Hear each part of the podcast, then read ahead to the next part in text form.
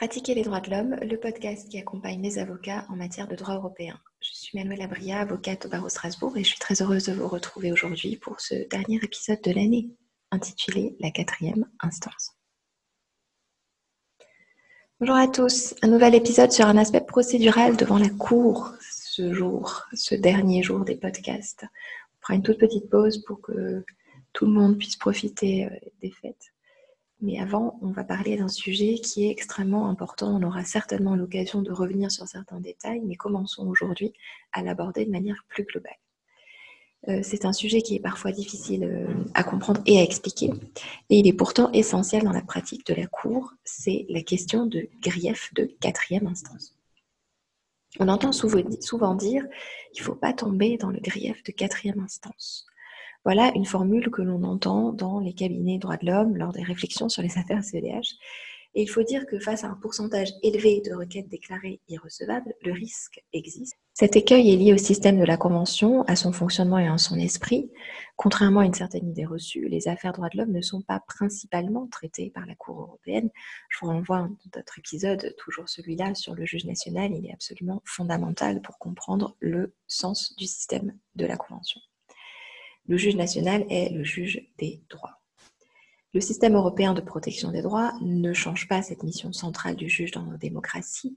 Il instaure simplement, et c'est là toute sa révolution, un contrôle extérieur en cas de défaillance du juge national, soit parce que la loi qu'il doit appliquer n'est pas conforme à la Convention, soit parce que son interprétation ou l'application qu'il fait de la loi pose une difficulté au regard du texte de la CEDH. La Cour européenne n'est donc pas une troisième ou une quatrième instance. Elle ne fait pas office de Cour suprême suprême des juridictions nationales. En effet, elle ne traite que des aspects liés à la protection des droits et ne se prononce pas sur autre chose. Sa compétence matérielle est limitée par le texte même de la Convention.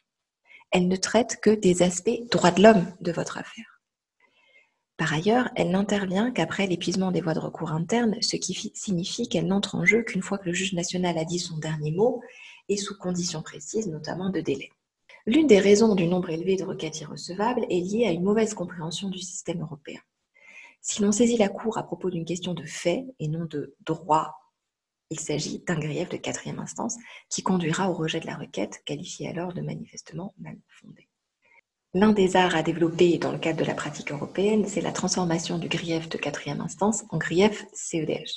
Je vais vous donner quelques exemples et vous allez tout de suite comprendre ce que je veux dire, mais c'est quand même une gymnastique qu'il faut pratiquer pour pouvoir euh, la rendre euh, tout à fait naturelle. Par exemple, j'ai été déclaré coupable alors que je suis innocent, je saisis la Cour européenne des droits de l'homme.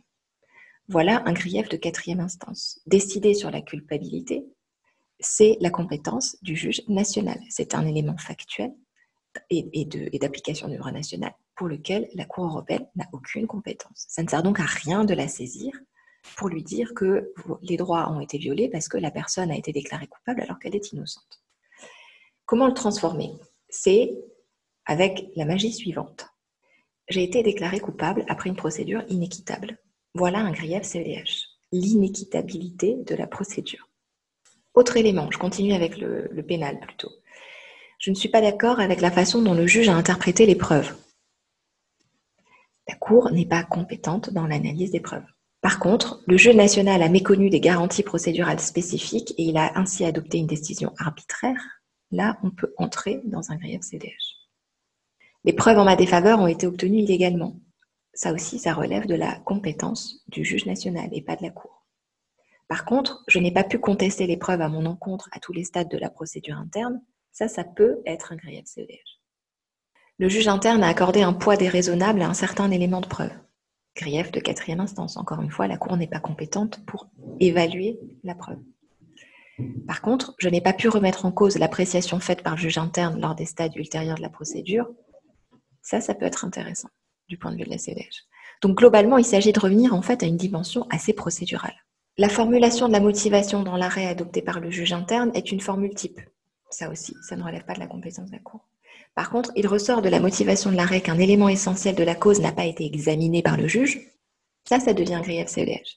Attention, on ne demande pas à la Cour d'évaluer elle-même l'élément essentiel. Mais on considère que tout élément essentiel à la cause doit avoir été examiné par le juge. Sinon, il y a un problème au sens de la CEDH. Je ne suis pas d'accord avec la façon dont le juge interne a analysé les faits. Ça aussi, c'est un grève de quatrième instance. La Cour n'est pas compétente pour les faits. Par contre, je n'ai jamais pu remettre en cause les éléments de fait devant les juridictions internes. Là, ça devient intéressant.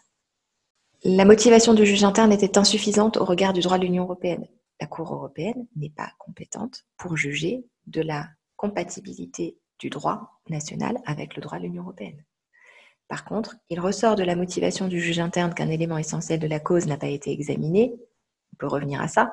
Si le droit de l'Union européenne est un élément essentiel à la cause, alors là, on peut basculer dans un grief CDH. Mais c'est comme ça qu'il faut le formuler. Dans une affaire similaire à la mienne, le juge national a décidé autrement.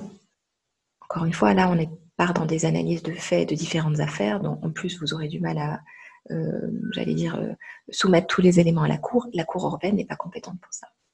Par contre, la décision du juge interne dans mon affaire constitue un déni de justice ou un abus de droit. Là, on rebascule dans un grief CEDH. Donc, vous voyez, c'est en fait une, gymnastique assez particulière dans laquelle il faut entrer pour formuler les choses du point de vue des droits de l'homme et des droits fondamentaux. Ça ne veut pas encore dire que la Cour va lire les choses exactement de la même façon que vous, mais il faut quand même dans vos requêtes présenter les choses du point de vue de la Convention et non pas simplement du point de vue du droit interne. On n'est pas au même niveau et on ne parle pas de la même chose. Dans le droit interne, on parle de tous les éléments de la cause, y compris les aspects factuels, alors que devant la Cour européenne des droits de l'homme, il n'est question que d'une seule chose. Y a-t-il eu une violation d'un droit fondamental? C'est la seule question qui intéresse la Cour. Donc c'est à cette question-là qu'il faut répondre quand vous préparez vos requêtes. Donc les griefs de quatrième instance, il faut en réalité arriver à les transformer en griefs procéduraux. La Cour européenne traite beaucoup des garanties. Elle se préoccupe de savoir si le principe du contradictoire a été respecté, si l'indépendance et l'impartialité du juge sont bien garanties, si les droits de la défense ont été respectés, si l'équité globale de la procédure, on reviendra très vite sur ce point, a été mise en œuvre. Inutile donc d'en faire des tonnes sur le détail des faits. Allez à l'essentiel par rapport aux griefs que vous invoquez. Parce que dans le langage de la CEDH, il faut de plus en plus rechercher le grief dans la procédure. Voilà quelques petits éléments. Donc, vraiment, comme tout premier stade pour travailler à éviter le grief de quatrième instance, il s'agit de le transformer en grief procédural principalement. N'hésitez pas à venir vers nous si nécessaire et à vous reposer sur notre expertise sur ce point. Euh, tous les coordonnées, toutes les façons de nous contacter euh, sont dans les commentaires de ce mail, sur notre site internet et sur les réseaux sociaux.